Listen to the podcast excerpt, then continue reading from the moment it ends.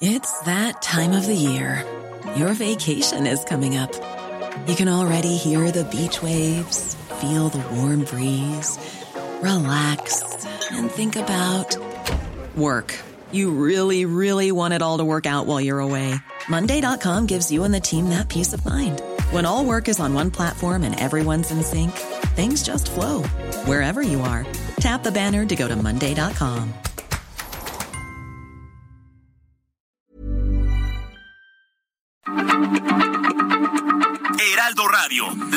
se lee, se comparte, se ve y ahora también se escucha.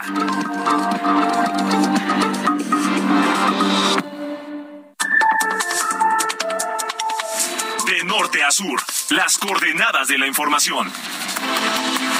Con Alejandro Cacho.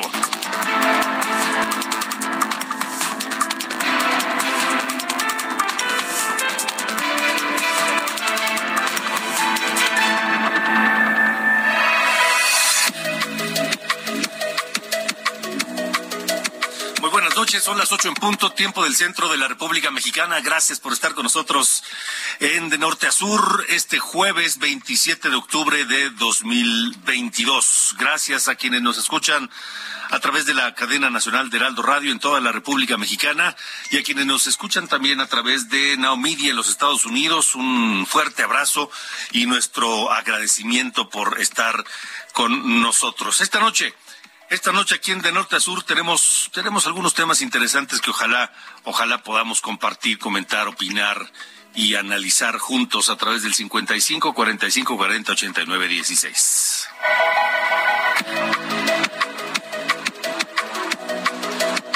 Mire, hablaremos de eh, esta orden que dio un juez a la Fiscalía General de la República para crear y poner en marcha, en funcionamiento, en máximo 40 días hábiles, el Banco Nacional de Datos Forenses.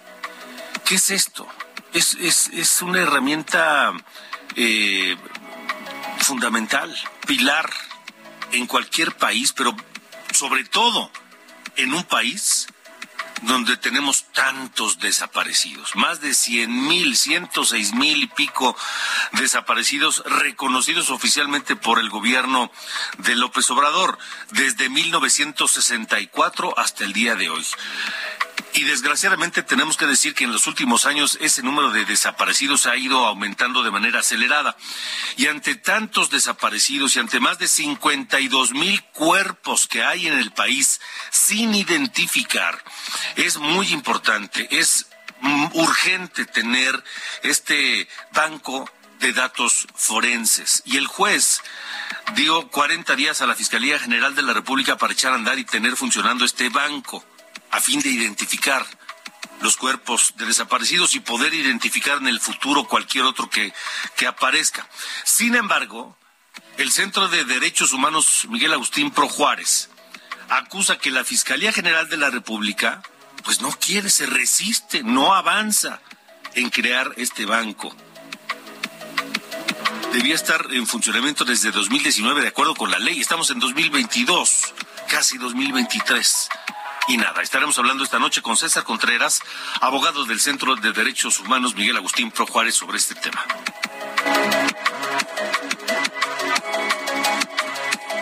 Bueno, y atención, a ver, ¿a quién no le gusta la cochinita pibil? Yo no sé, yo no he sabido hoy a alguien que no le guste la cochinita pibil, que no le gusten los panuchos, los papazules, que no le guste los albutes, que no le guste la comida yucateca, que es extraordinaria. Pues atención a toda la gente aquí en la Ciudad de México, en el Valle de México, en la alcaldía Álvaro Obregón, eh, este fin de semana se llevará a cabo la feria Yucatán Expone donde podremos encontrar pues muchas cosas del estado de Yucatán. Esta mañana platiqué con el gobernador yucateco Mauricio Vila sobre esto y sobre otros eventos importantes que tienen que ver con Yucatán y en Yucatán y además de la seguridad en el estado, de la inversión. Estaremos platicando y, y escuchando más adelante aquí en de norte a sur al gobernador de Yucatán Mauricio Vila.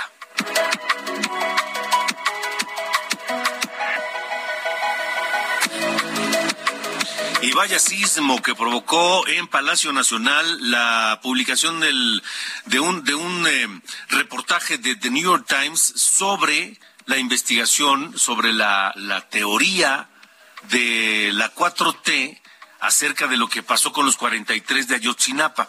Entrevistó a Alejandro Encinas, el subsecretario de Derechos Humanos de la Secretaría de Gobernación, el responsable de esclarecer dónde están los 43. Y Alejandro Encinas, que no había dado una sola entrevista en cuatro años, desde que fue nombrado como subsecretario y encargado del caso de los 43 de Ayotzinapa y también encargado de encontrar a todos los desaparecidos que hay en México, Alejandro Encinas no había querido hablar con ningún medio de comunicación, con ninguno. Y decidió hacerlo al New York Times.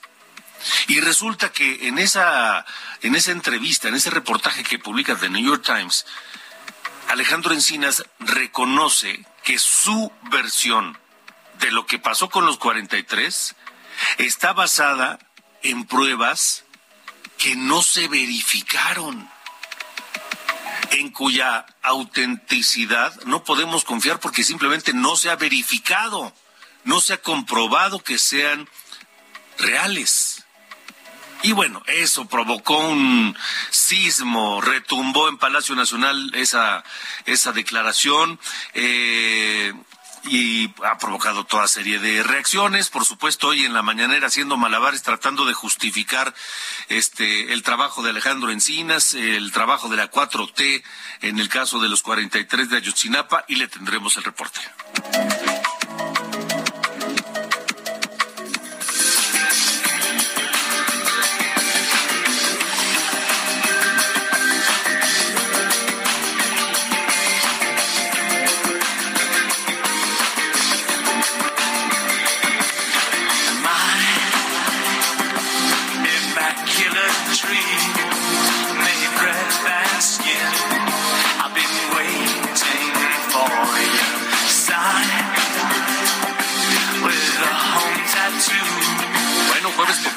Música de norte a sur esta noche. Ángel Arellano, ¿cómo estás? Muy bien, Alejandro, gracias. Buenas noches. Ah, efectivamente, estamos escuchando esta canción de Durán Durán llamado Come On Down. Es un, un sencillo que se publicó allá en 1993 es digamos de los últimos grandes éxitos de esta banda Durán Durán que vio sus mejores años a mediados de los 80, ¿no? Con ese ritmo que eh, se le conoció, como New Romantic, este grupo Durán Durán que se formó pues allá a finales de los de los años 70, es una banda británica que pues está combinando New Wave, Synth Pop y el funk, según algunas definiciones. Y escuchamos esta canción pues eh, recordando a su vocalista Simon Le que está cumpliendo, cumpliendo años. 27 de octubre de 1958 vio la luz allá en el Reino Unido. Y si pues eh, le parece, vamos a estar escuchando esta noche algo de Durán Durán. Me parece muy correcto. ¿No? Muy bien. Así comenzamos, Alejandro. Muy buenas Venga.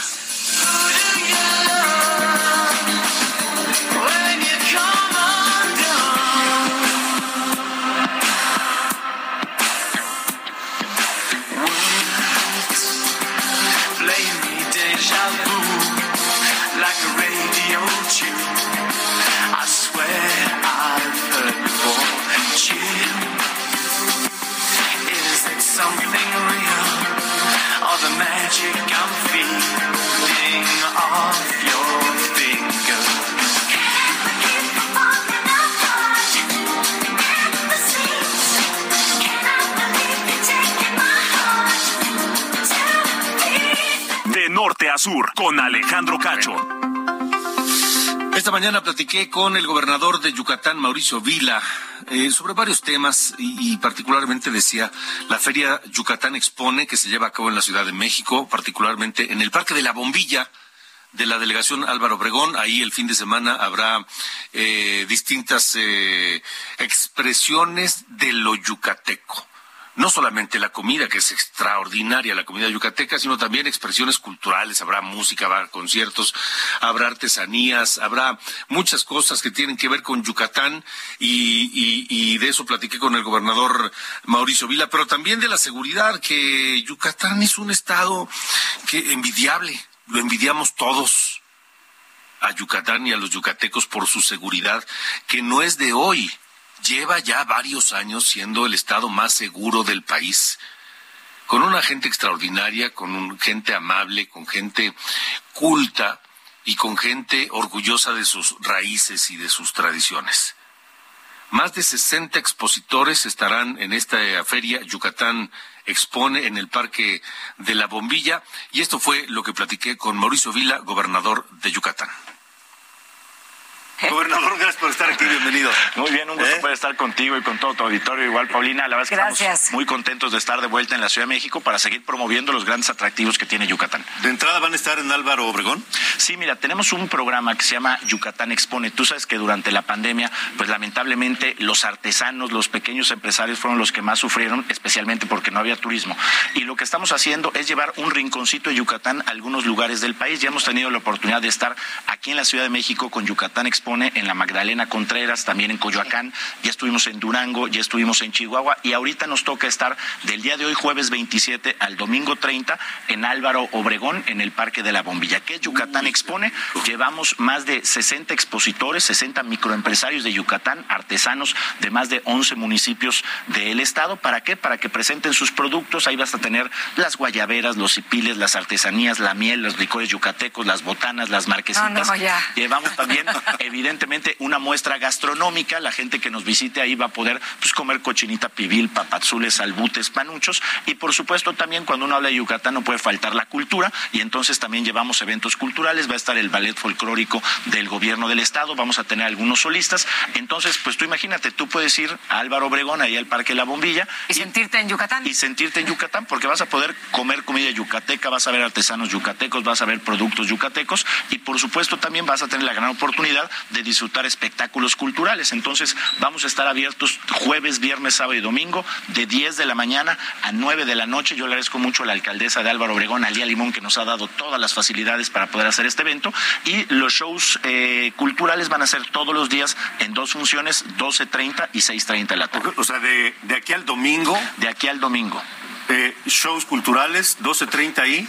12.30 y 6.30 de, 6.30 más todo el día de comer, de disfrutar de Yucatán. todo Yucatán, un pedacito de Yucatán, pero muy rico, muy representativo en Álvaro Obregón, Parque de la Bombilla. Sí, la verdad es que ha sido un éxito esto que hemos logrado hacer eh, con los artesanos porque venden muy bien, ¿no? La gente se lleva una muy buena impresión de Yucatán, pero aparte son los negocios que se generan a largo plazo, porque llega alguien, ¿no? Del Álvaro Obregón y dice, oye, pues yo tengo un negocio aquí, quiero empezar a vender guayaberas, se pone de acuerdo con algún artesano local, empiezan a mandar 150, 200 guayaberas eh, mensuales. Entonces se convierte, por supuesto, en una muy buena venta en este fin de semana, en una muy buena promoción turística, porque la gente empieza a preguntar, oye, quiero ir a Yucatán, ¿qué puedo hacer? etcétera, etcétera, pero también en relaciones comerciales de mediano y largo plazo. Y sin duda alguna, los artesanos y los productores en Yucatán son una cosa verdaderamente especial de nuestro país. O sea, tanto la comida como las artesanías, como todo lo que se vive cuando visitamos Yucatán, es algo verdaderamente especial dentro del país. Yo creo que no sé si me van a dejar mentir, pero ir a Yucatán es como salirte un poco de toda esta vorágine que tenemos en México. Ah, sin duda, sin duda, es, sin duda. Es sentirte seguro, la gente es súper amable, cariñosa, eh, es, espectacular, la verdad.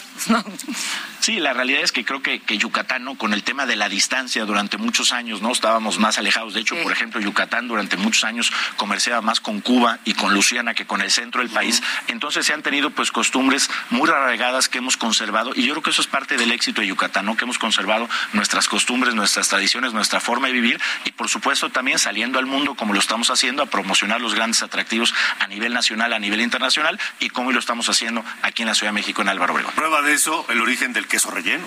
Por supuesto. ¿No? El queso relleno, que era más fácil obtener el queso relleno de las importaciones de, de Luisiana, que, es queso holandés, que cualquier otro queso de, México. Bueno, el dato curioso, ¿no? Eh, el queso holandés, donde más se consume en todo el mundo después de Holanda, es en Yucatán. Es en Yucatán. sí, sí, sí, sí. Mira, qué buen dato, qué buen dato. Pero además hay un festival gastronómico, Sabores de Yucatán.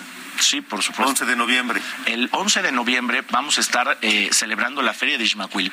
Eh, vamos a hacer sede también para esas fechas del 50 Best, que son los 50 mejores restaurantes de todo el mundo. Es un evento a nivel internacional donde vamos a estar teniendo eh, pues los chefs más importantes del mundo, los ganadores de los premios, los mejores restaurantes.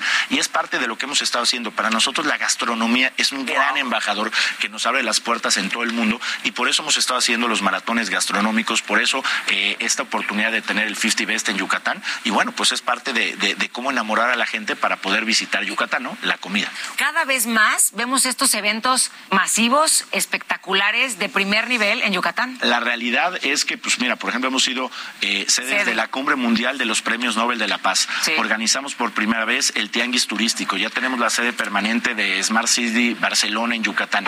Y pues la verdad es que en tema de convenciones, este, eh, eventos, pues tú tienes un lugar que es el lugar más seguro de todo México, tienes buenas instalaciones, tenemos dos centros de convenciones, tienes la hospitalidad de los yucatecos que nos gusta atender a la gente, que nos gusta compartir nuestras costumbres y nuestras tradiciones y por supuesto, pues la verdad los grandes atractivos turísticos que tiene Yucatán. Hoy Yucatán pues tienes dos zonas arqueológicas patrimonio de la humanidad, Chichen Itza, Uxmal, cuatro pueblos mágicos, 387 kilómetros de playas, tienes la oportunidad de tener también eh, las haciendas, los cenotes, las reservas naturales. Entonces, hoy Yucatán se está volviendo también en uno de los principales eh, polos turísticos del país y por supuesto, ¿no? Pues aquí pueden ver los panuchos de cochinita pibil, ¿no? Las marquesitas, que son también es una delicia, que la verdad, pues cuando la gente va a Yucatán, regresa contenta, regresa enamorada, y pues la verdad es que yo siempre he dicho, vayan a Yucatán por los grandes atractivos, pero lo mejor es que se van enamorados de las y los yucatecos. Sí, por, la, forma de ser de los yucatecos. Eso sí, hay que meterle un poquito ahí hasta la dieta unos días antes, porque sí les aseguro que van a comer con todo. Digamos que la comida yucateca es muy rica, pero no especialmente es muy light. Pero además, en este año, el regreso de la Feria de Ximacuil es un, es un reto particular, nos comentabas antes del aire, por el pues por la pandemia, ¿no? Sí, por supuesto, ¿no? Eh, lo platicábamos, ¿no? Todos los recintos que estuvieron cerrados durante prácticamente dos años. En Yucatán tuvimos tormentas tropicales, tuvimos huracanes, entonces pues ha requerido de una inversión importante. Y hoy lo que te puedo decir es que Ismaquil eh, se convierte en la feria más importante de todo el sureste del país, ¿no? Con la presentación de grandes artistas como la banda MS, como Juanes, entre ah, muchos otros, donde vamos a tener la oportunidad pues de tener expositores de todo el estado, ¿no? De tener grandes atractivos. Entonces pues se convierte en un pretexto más para poder visitar eh, Yucatán, los grandes eventos, la Feria de y por supuesto los atractivos que tenemos. Yo creo que es importantísimo lo que hacen en Yucatán, esta promoción a los artesanos y a los productores justamente, porque estas raíces del yucateco siguen estando como muy sólidas, ¿no? O sea, hay un amor a su estado enorme, se unen muchísimo, no permitan que pasen cosas. Yo creo que esta seguridad que se ha mantenido Yucatán tiene que ver con lo que estás haciendo, por supuesto, pero con esta unión de los yucatecos que además cada vez permiten amorosamente la entrada de todos los demás, ¿no? Sí, por supuesto. Mira, yo siempre he dicho que la seguridad de Yucatán es, es, es gracias a ese gran sentido de identidad y de colaboración que tienen los yucatecos, que eso viene pues de la cultura maya, ¿no? La cultura maya es una cultura que se vive todos los días en Yucatán. Somos la lengua indígena más hablada de todo el país. En Yucatán el 60% de la población se autodenomina eh, como maya. Hoy tienes muchas comunidades que siguen hablando en maya, pero esas costumbres permean a toda la sociedad. Por ejemplo, en Mérida, aunque no hablamos maya, pero utilizamos en nuestra vida diaria muchas palabras mayas, ¿no? Como por ejemplo, pues mientras aquí en la Ciudad de México, ¿no? Cuando se refieren a la axila pueden decir el sobaco, pues en Yucatán decimos que es el chic, y eso lo decimos todos y todos los entendemos. el ombligo El ombligo, ¿no? Que le decimos tuch, y así entre muchas otras cosas que van desde el shish, ¿no? Que es lo, el, el final, ¿no? Hay de tu refresco, a que va hasta, pues desde palabras mayas hasta insultos en maya que utilizamos, ¿no? De manera, de manera se los digo al ratito, ¿no? Pero eso tiene que ver mucho con el tema de la seguridad y, por supuesto, el gran esfuerzo que hemos estado haciendo con el programa Yucatán Seguro, donde hemos eh, eh, implementado el número de cámaras de seguridad. Somos el Estado de la República que tiene un mayor número de cámaras de la seguridad per cápita de todo el país. Somos la única policía del país que le damos a sus policías un salario por encima del promedio a nivel nacional, acceso a servicios de salud. La única policía del país que está afiliada al Infonavit y además todos los hijos de policía que nos presenten, que los aceptaron en cualquier universidad, les damos una beca del 100% de inscripción, 100% de colegiatura y 2.600 pesos bimestrales. Eso esa es la gran diferencia. Eso, no Entonces tú hoy tienes a un policía que ve en su carrera policíaca la posibilidad de mejorar las condiciones de él y de su familia a largo plazo, ¿no? Entonces, cuando tú ves una hija de un policía que está estudiando en la Universidad Anáhuac Medicina, pues el policía dice, yo no puedo meter la pata aquí porque de esto depende mi familia. Cuando tú le das la oportunidad de tener una casa donde la aval es el gobierno del Estado, él sabe que si mete la pata, pues va a tener que decirle a su esposa que hay que salirse de la casa. Entonces, nuestros policías están muy comprometidos, están trabajando muy bien y esto también se hace en coordinación con los tres órdenes de gobierno. Por eso están tan felices las personas que vienen a Yucatán, todos los yucatecos, siempre es una dicha visitar ese estado, de verdad, Mauricio. Y que nos traigas esto, mira nomás. Entonces, por lo pronto, Sabores de Yucatán, 11 de noviembre. 11 de noviembre. Eh, es en la ciudad de Mérida. Ah. Se empata con el evento de 50 Best, que es este evento a nivel internacional. Y la feria de Ishmael es, es, es, es, efectivamente. Vamos a tener a los mejores chefs del mundo, a los mejores restaurantes del mundo. Y la feria de Ishmael que empieza el 11 de noviembre y termina el 4 de diciembre. Y por supuesto, del 27 al 30 de octubre, de este jueves al domingo, aquí en la Álvaro Obregón, en el Parque La Bombilla, donde vamos a tener Yucatán Expone. Pues vamos haciendo, vamos haciendo condición aquí en la, Álvaro Obregón para luego ir a hacer un calentamiento aquí en la Álvaro Obregón para que luego puedan ir a visitar. A partir del 11 allá en, en Mérida. Así es. Muchas gracias. Muchísimas gracias.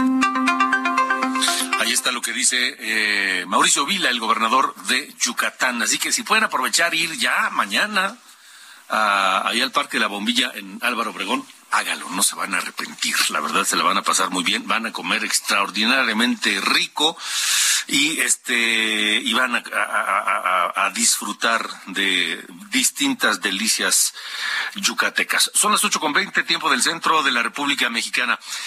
Vamos a hablar de otra cosa. El secretario de Gobernación, Adán Augusto López, sigue, sigue, sigue, él sigue en su campaña. Él sigue en su recorrido por el país haciendo campaña. Oficialmente es para lograr que los congresos estatales aprueben la reforma para que la Marina y el Ejército permanezca en las calles haciendo labores de seguridad pública hasta el año 2028. Esa es la eh, versión oficial pero en realidad está haciendo otro tipo de campaña que es con miras al 2024, que ya está empezando a despertar escosor, ya está empezando a provocar molestias. Paris Alejandro Salazar, tú tienes la información. Buenas noches. Buenas noches, Alejandro, amigas, amigos del Heraldo de México. Esta mañana en Colima, el secretario de Gobernación, Adán Augusto López, aclaró que no se trata de una gira proselitista y de promoción personal, la presentación de la reforma constitucional en materia de seguridad a los congresos estatales, ante diputadas y diputados del Congreso de Colima, Adán Augusto López aseguró que se trata de un ejercicio democrático para exponer las modificaciones constitucionales a las legislaturas locales.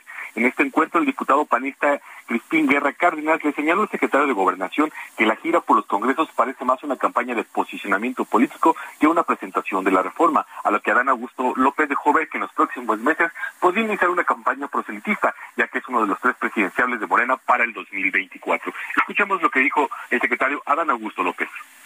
Comentarle al diputado Crispín Guerra Cárdenas, no ando en campaña, diputado, no coma ansias, a lo mejor ya mero sí, pero ahorita yo no ando en campaña. Yo ando pues siendo parte de un ejercicio democrático que no se vio, no se ha visto nunca en la historia de este país. Bueno, los gobiernos panistas vivían para otras cosas, ¿no? Entonces, por eso no, quizás no le, no le entienda a eso. Adán Augusto López rompió la tregua que tenía con el gobernador de Nuevo León, Samuel García, sobre temas de seguridad y volvió a remeter contra la Fuerza Civil de Nuevo León. Escuchamos cómo lo dijo el secretario de Gobernación.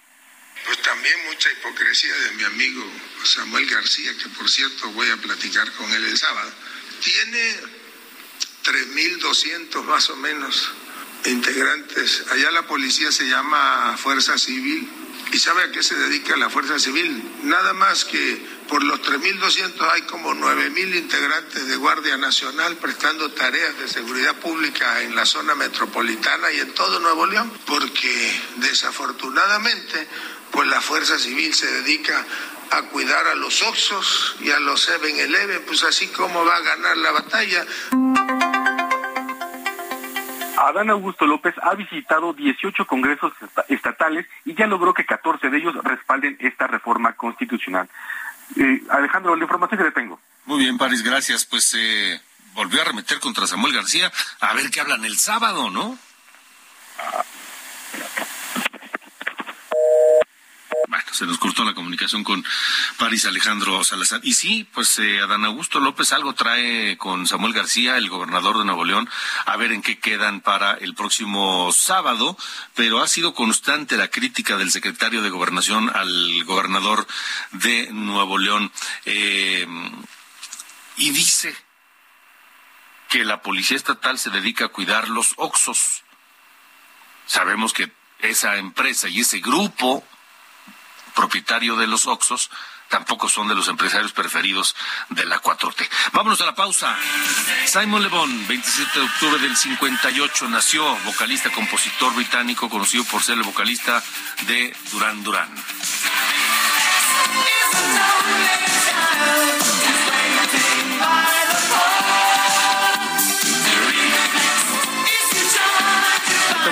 Sur, escuchando a Durán Durán. Vamos a la pausa y regresamos con mucho más.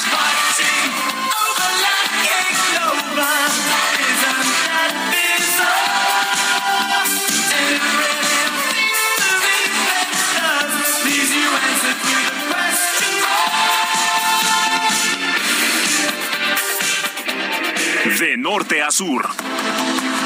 Con Alejandro Cacho.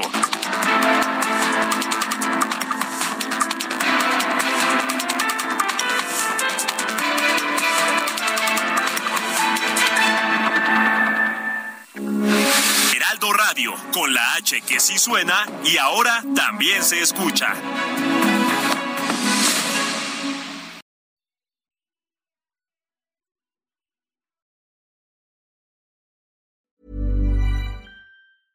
Hiring for your small business? If you're not looking for professionals on LinkedIn, you're looking in the wrong place. That's like looking for your car keys in a fish tank.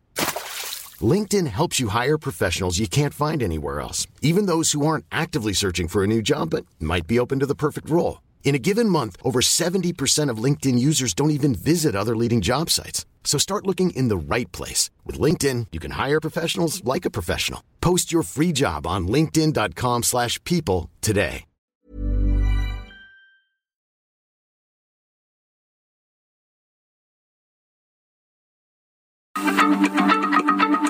Heraldo Radio, la H se lee, se comparte, se ve y ahora también se escucha.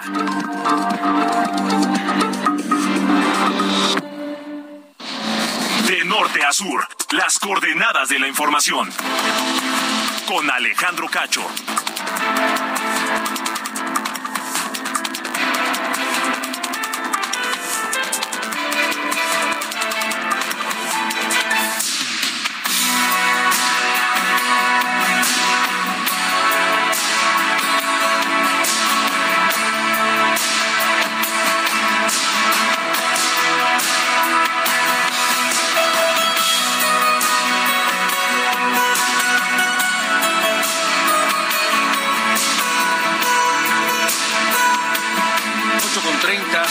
En este jueves, noche de jueves, en de norte a sur, escuchando a Duran Duran y esto que se llama Ordinary World, que es el primer sencillo del séptimo álbum de este grupo, 1993. El álbum se llama The Wedding Album y mm, trae este tema.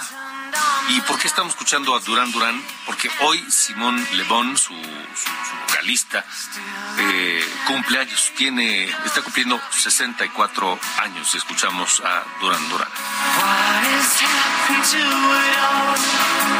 has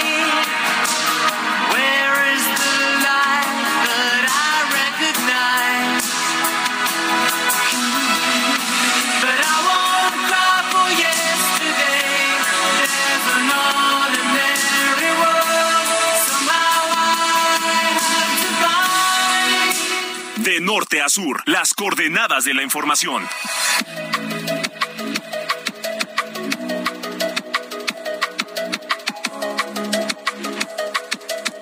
Buenas noches, estas son las noticias de norte a sur.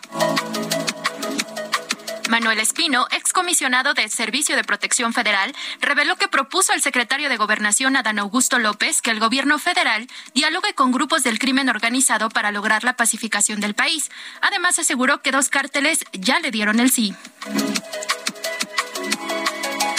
El subsecretario de Seguridad, Ricardo Mejía, afirmó que el modus operandi utilizado en el asesinato de Salvador Llamas, exfuncionario de Puerto Vallarta, Jalisco, es similar al homicidio del exgobernador Aristóteles Sandoval.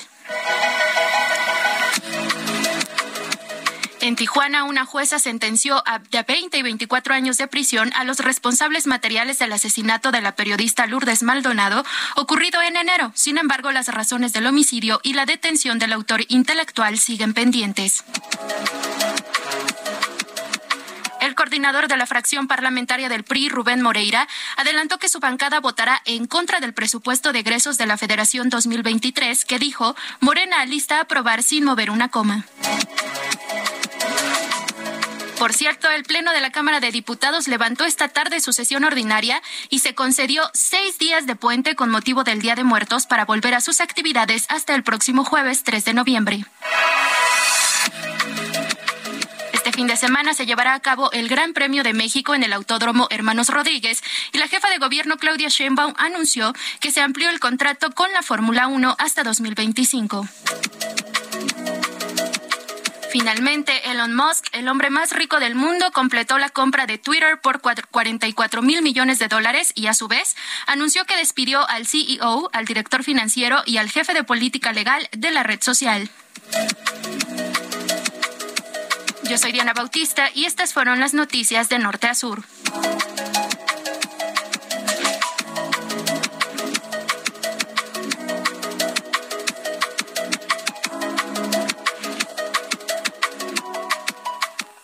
Norte a sur, con Alejandro Cacho.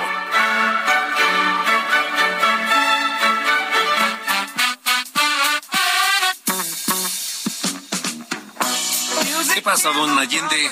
Don Sir Allende, ¿cómo dice que le va? ¿Qué pasa, señor Cacho? ¿Todo bien? Pues ya aquí juevesillo, ¿no? Terminando el jueves para, eh, pues no sé, ya irnos a descansar, ¿no? Porque es una, una semana un poco ajetreada, eh, pero... Ya van eh, dos, ya van dos. Sí, mano, pues es que, o sea, uno que anda persiguiendo la, la chuleta no se deja así, Sí, ¿no? ya está resbaladiza. Sí, sí, un poquito. Pero bueno, eh, ni modo, ahí hay que hacerle a, la- a la, eh, a la- a la lucha.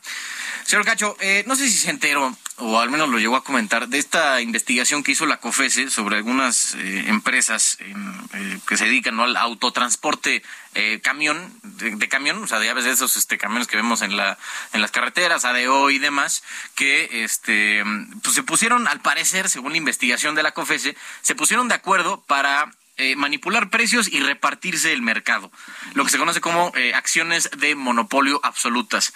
Todo esto empezó en 2017 y ese año la COFESE empezó con, con la investigación, que digo, se toman un tiempo tremendo los, los compadres de la, de la COFESE para sacar una investigación y, y sancionar a una empresa. Se tardan más que la Suprema Corte, ¿no? Para resolver un tema y eso ya es decir algo. Entonces, esos cinco años, la COFESE pudo comprobar que 18 empresas y 31 personas en puestos directivos se coordinaron para hacer lo que les decía, prácticas monopólicas absolutas, que es básicamente son acuerdos secretos entre competidores, ¿no? O sea, que se ponen de acuerdo para, entre comillas, compe- no, no competir o no invadir el, entre comillas, de nuevo, terreno del otro. Para Entonces, la cosa- manipular el mercado y Tal poner cual. las reglas ellos. Sí, sí, sí. O sea, entonces, la COFES encontró seis acuerdos independientes que se firmaron entre estas empresas entre el 2000, ¿ves desde cuándo viene? El 2000 y hasta el 2020. Manipularon precios, dividieron y repartieron rutas para evitar competir entre ellos y sea, hasta re- 20 años hicieron lo que les 20 dio la años hicieron eso. Qué. Entonces, la COFESE, haciendo cálculos que ahí medio, medio, ya sabes, ya de actuario, eh, estimaron que el daño a, la- a los mexicanos por pago de sobreprecios es de 3.384 millones de pesos. Entonces, lo sancionó por 1.218 millones, que es como la cantidad máxima que puede sancionar a todos los involucrados. Por si quieren saber quiénes son los que están metidos en este asunto, ADO, Estrella Roja, Estrella Blanca, Estrella de Oro, Pullman de Morelos, Ómnibus de Oriente, Ómnibus de México y el Ómnibus Cristóbal Colón. Eso, sí, pues, la neta, casi todo el mercado de, de, de, empresas dedicadas al autotransporte terrestre están metidos en este asunto. Digo, solo dije ocho empresas, me faltaron diez por mencionar. No, pues menciónalas de una vez. Es que, ¿sabes qué? Nada más tenía eso como de ejemplo, Ah, mano, pero ya me andas aquí exhibiendo. Sí, Espérate, déjalo saco. déjalo saco el dato porque sí es, es, es impre- es- es impresionante, ¿no? Este asunto de, de los, eh, de los aut- autotransportes. Me llama la atención que no mencionaste esta ETN. Eh, autotransportes del norte. Creo que, creo que sí está. Nada más dame un segundo en lo que carga aquí el, el mendigo internet.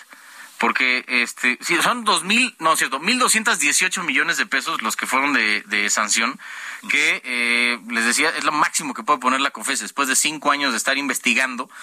Eh, se, fue lo que más se toparon ahí con, con pues es literal el tope, ¿no? Ya ves que luego la COFESE se toma cosas con una celeridad tremenda. Y aquí sigo haciendo tiempo para que cargue la, eh, la página, No, pues, pero no mañana cargando. platicas, mano. Se los debo, mano. Maldita sea el internet, justo cuando lo necesitas, ahí se pone a fallar. Pero bueno, se los debo la lista para mañana, se los No, damos. conste. Sí, señor. Dale, gracias. Un abrazo. Abrazo. No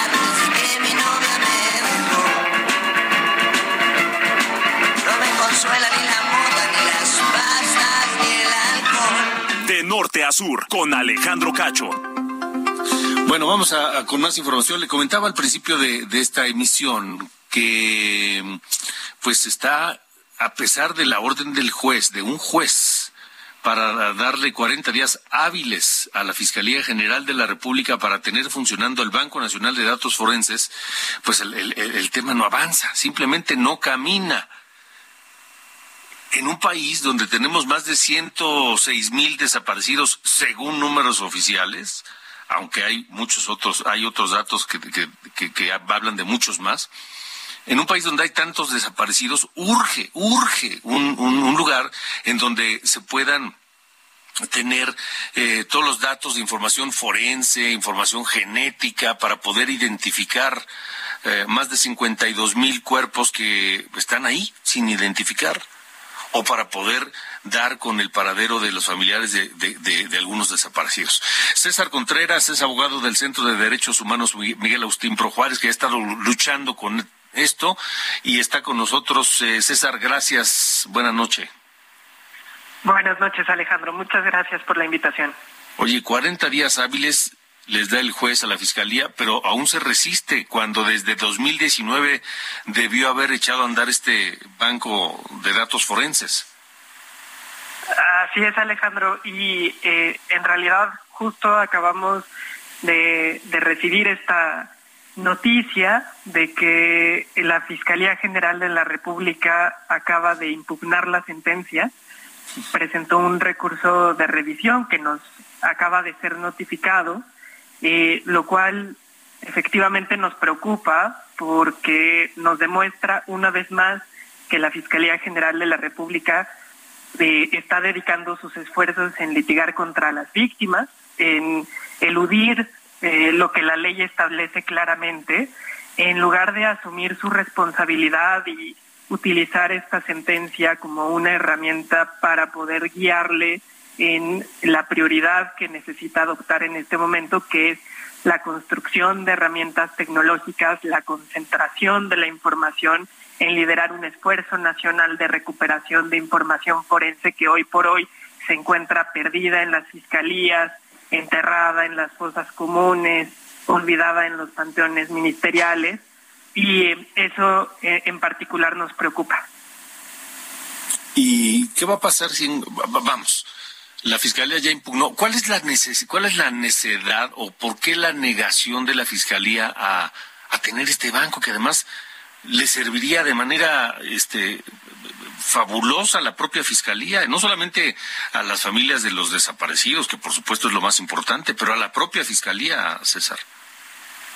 Pues un aspecto muy relevante es cómo la Fiscalía en realidad no ha dado una razón, sino múltiples razones, eh, eh, pretextos por los cuales considera que no se eh, ha incumplido con ninguna obligación de crear el Banco Nacional de Datos Forenses. El juez fue muy claro en desestimar esas, esos, esos argumentos precisamente porque intentaba eh, eludir esa responsabilidad atribu- atribuyendo las omisiones a la Comisión Nacional de Búsqueda de Personas o a las fiscalías de los estados, cuando en realidad la ley es muy clara en que le corresponde a la Fiscalía General de la República concentrar toda esta información forense con fines de identificación, como bien lo mencionas, en una en estas herramientas tecnológicas que constituyen el Banco Nacional de Datos Forenses. Es, es por eso que más bien eh, pues parece que hay una gran resistencia a darle la importancia debida al tema.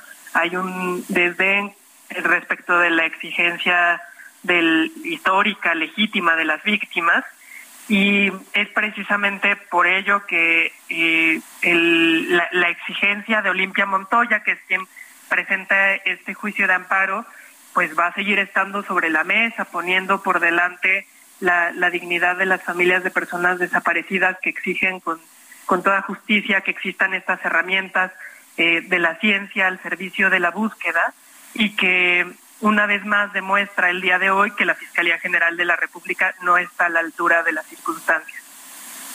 ¿Qué se puede hacer? ¿Qué se puede hacer? Es, la Fiscalía General de la República en este y en otros asuntos pareciera un ente este eh, eh, eh, cerca del Olimpo, inalcanzable, este que no se inmuta ante nada y que nadie lo puede no solo cuestionar, sino obligar a hacer a cumplir con su obligación legal.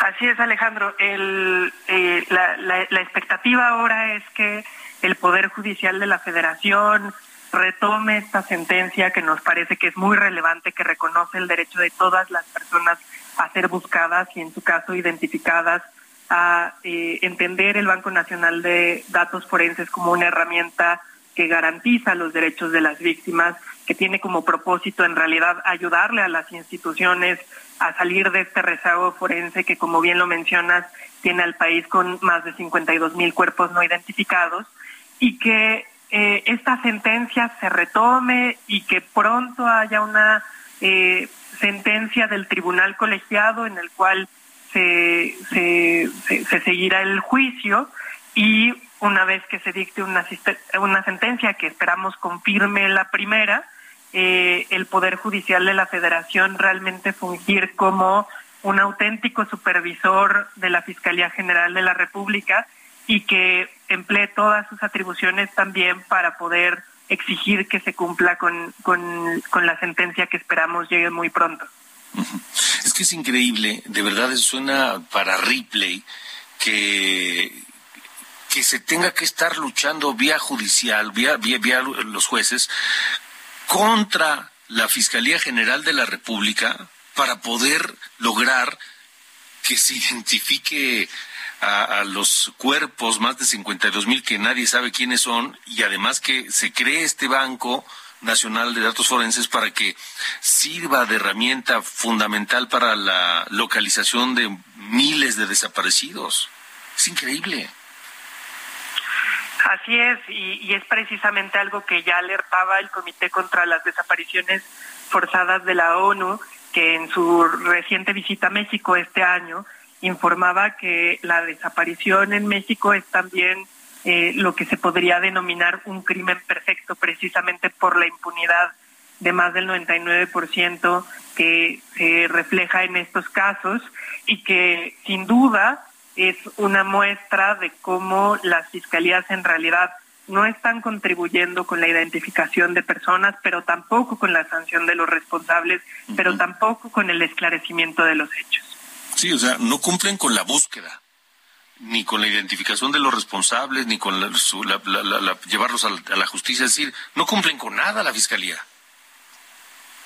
Y es precisamente por ello, Alejandro, que es, que es muy relevante eh, que a pesar de lo doloroso que es este tema y que sabemos que la violencia nos abruma como sociedad, recordemos que este fenómeno ya no es exclusivamente en una región del, del país, sino que se encuentra en todo el país, que nos puede pasar a cualquiera y que por lo tanto esa eh, eh, tenemos que hacernos cargo como sociedad de este país que, que, que hay, donde hay tanta violencia, donde hay tantas personas desaparecidas y por eso mismo poner la atención en estos temas, entender esta problemática, solidarizarse con las familias de personas desaparecidas y sumarse a la exigencia de que existan estas herramientas tecnológicas es algo que va a seguir siendo muy relevante en adelante.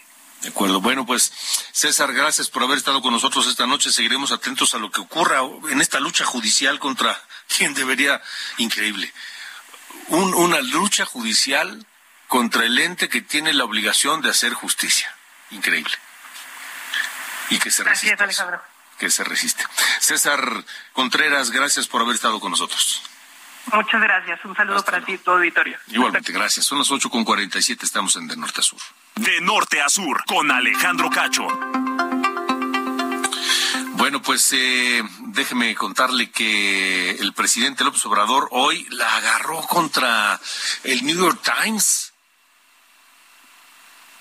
No es la primera vez, pero se atrevió a acusar al New York Times de ser un medio que encubre torturadores. Y es que les dolió hasta la médula el reportaje que publicó The New York Times, donde Alejandro Encinas reconoce que buena parte de las pruebas que sustentan su teoría sobre lo que pasó con los 43 desaparecidos de Ayotzinapa, buena parte de esas pruebas pues no se verificaron. Las utilizaron. Hoy hay un general del ejército mexicano encarcelado en base a dichos, en base a, capturas de WhatsApp, que no sabemos si son auténticas. En fin, Noemi Gutiérrez, tú tienes el reporte completo. Buenas noches. Hola, muy buenas noches. Pues comentarte que hoy en la conferencia de prensa matutina el caso Ayotzinapa pues fue un tema central. Ayer el presidente Andrés Manuel López Obrador advirtió que quieren descarrilar el caso. Sin embargo, expresó su total respaldo a Alejandro Encinas subsecretario de Derechos Humanos y encargado de la Comisión de la Verdad del caso Iguala. Afirmó que no está solo, acusó que se intenta poner en duda la actuación de Alejandro Encinas, pero lo calificó como un servidor público ejemplar al que le tiene toda la confianza. Y fue así como respondió cuando se le cuestionó este reportaje eh, que publicó el periódico de New York Times, en donde, como bien comentabas, pues Alejandro Encinas dijo que no estaban verificadas algunas pruebas que se han presentado. Pero escuchemos qué fue lo que dijo en la mañana el presidente López Obrador por la filtración o espionaje. Es una nota que salió en el New York Times. Ya este, saben cuál es la opinión que tenemos de estos medios, muy famosos, pero también eh, poco éticos y muy vinculados a grupos de intereses creados. El caso de los jóvenes desaparecidos de Ayotzinapa es un asunto para nosotros fundamental. Yo sostengo, aquí lo he dicho, de que quisieron dinamitarnos la investigación para que no se actuara. Bueno, y comentarte que también el presidente cuestionó que se grabara este encuentro que, que tuvo Alejandro Encinas con Tomás Herón, ex titular de la Agencia de Investigación Criminal y acusado de tortura de implicados en el caso Ayotzinapa. Dijo que pudo haber sido grabado el propio lo pudo, haber grabado la conversación el propio Tomás Herón, las autoridades de Israel o incluso dijo agencias extranjeras. También eh, pidió que el New York Times pudiera dar a conocer su fuente, pero dijo que esto no podría ser posible. También el subsecretario Alejandro Encinas pues afirmó que no se está poniendo en riesgo la investigación ni tampoco la comisión de el informe que presentó la Comisión de la Verdad de Acceso a la Justicia del caso Ayotzinapa porque no se han podido verificar eh, algunas pruebas. Dijo que esta es una campaña de descalificación que viene desde el viejo régimen y dijo que empezaron primero con filtraciones, después al amedrentamiento, el espionaje, pero dijo no voy a dar marcha atrás. Escuchemos qué fue lo que dijo en la mañana. Luego siguió una campaña de descalificaciones al informe, a nuestras personas, a todos los trabajos realizados. De ahí pasamos al amedrentamiento, las solicitudes de amparo contra el informe y el amago de abogado de denuncias penales. Ahora pasamos al espionaje. ¿Qué sigue?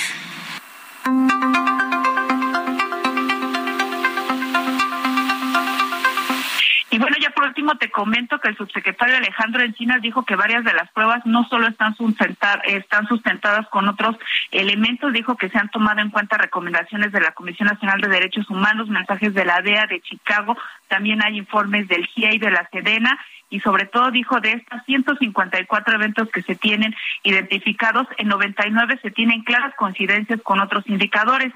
Y fuentes de información y solo en 55 de estos de estos eventos no coinciden. Pero hoy, pues después de este cuestionamiento que se hizo al trabajo de Alejandro Encinas, pues tuvo el respaldo total del presidente Andrés Manuel López Obrador, quien dijo que la comisión va a seguir actuando y que pues bueno se va a dar castigo a los responsables, pero sobre todo se va a conocer qué pasó en el caso de la desaparición de los 43 normalistas de Ayotzinapa. Hasta aquí mi reporte. De acuerdo, Noemí, gracias. Buenas noches. Gracias eh, por este reporte de Noemí Gutiérrez. Y mire qué curioso, fíjese nada más qué cosa.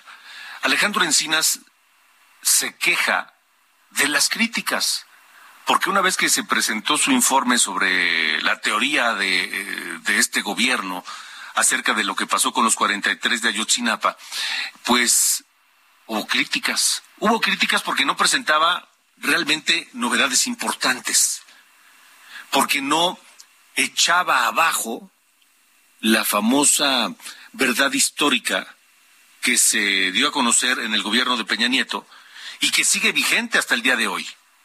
Porque en la investigación de Alejandro Encinas, que ya lleva cuatro años, pues no se ha llegado a ninguna eh, teoría y menos se ha probado que ocurrió algo distinto, completamente distinto u opuesto a lo que se nos dijo desde el primer momento en la verdad histórica, por un lado. Por otro lado, es evidente que después de ese informe hubo críticas, críticas que ahora Alejandro Encinas llama una campaña de desprestigio, de ataques, amedrentamientos. Pues ¿qué no hacían ellos lo mismo cuando estaban en la oposición? ¿Qué no cuando salió la verdad histórica ellos también la criticaron? Sí lo hicieron. ¿Y sabe por qué? Porque estaban en su derecho tenían el derecho de hacerlo. Y dicen que ahora, dice Alejandro Encinas, nos amedrentan con, con amparos judiciales. Ah, caray. ¿Desde cuándo ejercer el derecho que tiene cualquier ciudadano de ampararse es una amenaza? En fin, tumbos, tumbos de Alejandro Encinas y de la 4T en el caso de Ayotzinapa. Nos vamos, nos vamos. Gracias por habernos acompañado. Eh, escuche de salida Hungry Like the Wolf, Durán Durán, esta noche aquí en De Norte a Sur, porque su, su vocalista, Simon Le Bon, cumple 64 años hoy. Hasta mañana, gracias.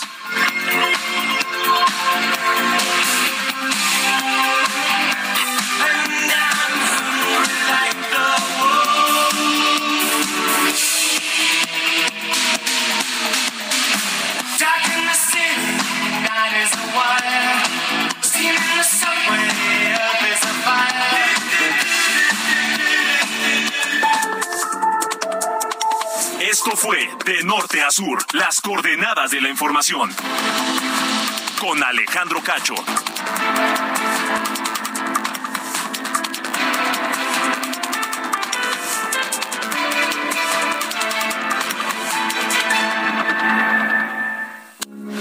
Heraldo Radio, con la H que sí suena y ahora también se escucha.